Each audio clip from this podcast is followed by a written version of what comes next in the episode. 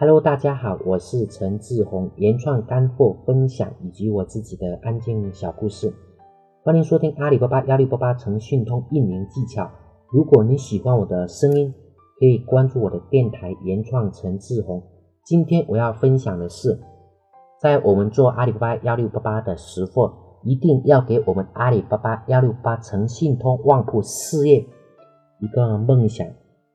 阿里巴巴是幺六八八是一个成就梦想的舞台，在这个舞台上有无数的商家在追逐着梦想，大到上市公司，小到个体户，他们的成功让越来越多的人知道了阿里巴巴幺六八八，人们也纷纷登上了幺六八八的舞台。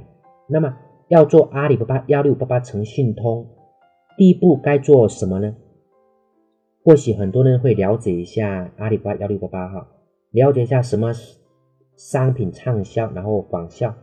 但是我并不认同在一开始的时候就这种做法，因为商品是否畅销是无法看出来的，也是没办法分析出来的。即便能够分析出来，其他的商家也会分析，如果他们比我们更有优势，很快的就会赶超我们。正确的做法是应该。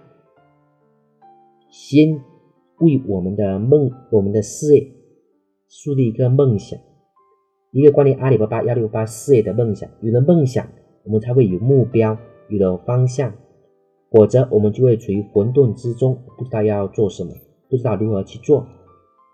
就像我们要想着从福州去北京一样，确定了北京这样的目的地，我们是不会选择骑自行车上路的。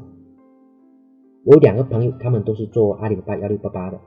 一个朋友做的是红木生意，不管别人在阿里巴巴销售什么，他就做他的红木。即便是卖筷子，也跟红木有关，绝不会销售竹子做的筷子。另外一个朋友做的是设计的全产业链，他做了很多年，不管生意的好坏、好做难做，从来就没有为其他的产品动心过，一直做设计。从一单几十元到几百元，再到现在的几万年，他一点一点的进步着，向着他的梦想前进。我认为我的这两个朋友是非常幸福的，因为有梦想，所以活得很清楚，活得很明白。每天还没起床就知道自己要做什么，今年还没有结束就知道明年要做什么。他们永远知道自己要走哪一条路，要到达怎么样的目的地。做阿里巴巴的第一步是确定梦想，那么这个梦想要怎么确定呢？在这里我们有三个点，也就是说要把握好的三个原则跟大家分享。我们确定梦，在做我们阿里巴巴幺六八八确定梦想的三个原则，第一个原则是要有同频的参照物。什么是同频的参照物呢？就是之前和我们实力差不多的商家。尤其是个人，甚至是线下的，现在已经实现了梦想，他们已经跑到前面去，已经做得很好。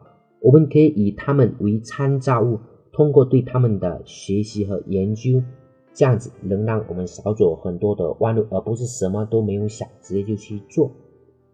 第二就是以事为参照物，而非金钱。确定梦想的第二个原则是。以事业为参照，而不是金钱为参照。一旦我们把金钱作为参照物，就不会把精力放到做事上，做不好事情，结果也不尽人意。而结果不尽人意，那么钱自然也就少了。所以说，我们要以事为参照物。比如说，他做到了行业前三，那么假如说我们也能做到行业的最前面去。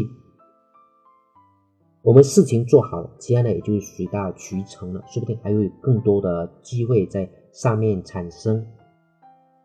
第三是，在我们确定阿里巴巴幺六八八梦想的时候，这个梦想一定要大，因为如果不大，我们可能会暂时的不去实现，或者说一下子就实现，或者说可能甚至都放弃掉了，觉得呃只能做到这么大，做别的还能做得更大更好。孔子说啊，取乎其上，得乎其中；取乎其中，得乎其下；取乎其下，则无所得矣。就说在做阿里巴巴的时候，如果我们认为我们发的信息上阿里巴巴幺六八八首页就过了，那么这样的目标很小。一旦我们实现了这个目标，我们就会停下脚步。相反的，如果我们的目标是从阿里巴巴幺六八八开始，到后面做成一个大的集团，甚至就是说，呃，可以整合整个产业链。那么，即使我们一百个关键字、一千个关键字上首页，那么我们依然会很努力。所以，做阿里巴巴幺六八八的第一步，一定是给我们设定一个大大的梦想。不管能不能实现，用现在流行的话来说，就是梦想还有的，万一实现了呢？但其实对于我们来说，更多的是找到一个大的方向，让我们一直的能往我们这个方向往前走。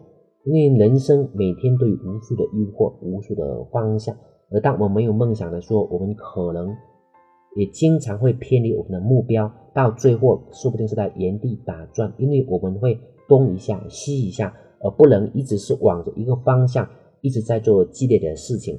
特别是当我们碰到大的抉择、大的判断、大的方向的时候，特别是我们碰到那个机会、诱惑力非常大的时候，那么我们是不是能坚守我们所做的路呢？这个时候就需要我们的梦想来指引。如果我们有梦想，那我们在做阿里巴巴幺六八八。诚信通旺铺事业的时候，那么我们也就一直能坚持。但是这些是我们在做策划，也是在我们前面有讲过，我们做阿里巴巴要先学习，学习到我们能写出策划为止。而这个就是说，我们写出策划的第一步，就是在我们做策划的识货之前，比做策划更重要的也是做策划的第一步，就是。要给我们的阿里巴巴幺六八诚信通事设置一个梦想，就是我们要去哪里？好吧，今天我们的分享就到这里，谢谢大家，再见。